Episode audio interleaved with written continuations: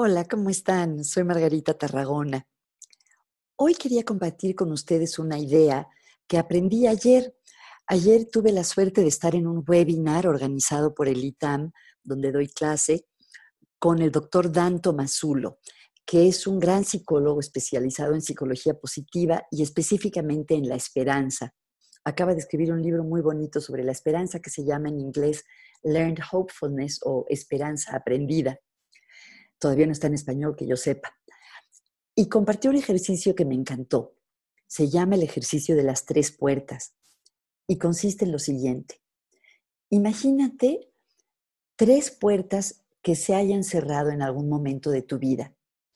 Alguna puerta que tú hayas cerrado, alguna oportunidad que se te haya negado, algo que no haya salido como tú hubieras deseado. La mayoría de nosotros, a partir de cierta edad, ya podemos identificar puertas que se nos han cerrado en la vida.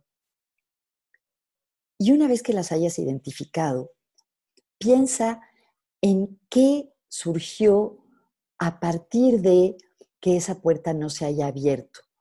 ¿Qué oportunidades te surgieron que no se hubieran dado si sí hubieras pasado por esa puerta? ¿Qué sorpresas agradables te llevaste? ¿Qué cosas nuevas surgieron que no se hubieran dado si no, hubieras, eh, si no se hubiera cerrado esa puerta.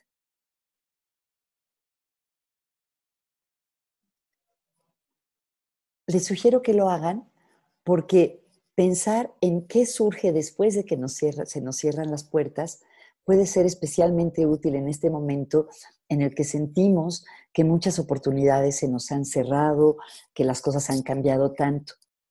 Nunca se sabe. Como dijo también Dan Tomazulo ayer, nunca sabemos si el futuro, que por definición es incierto, también va a tener cosas buenas. Espero que sí las tenga para todos nosotros.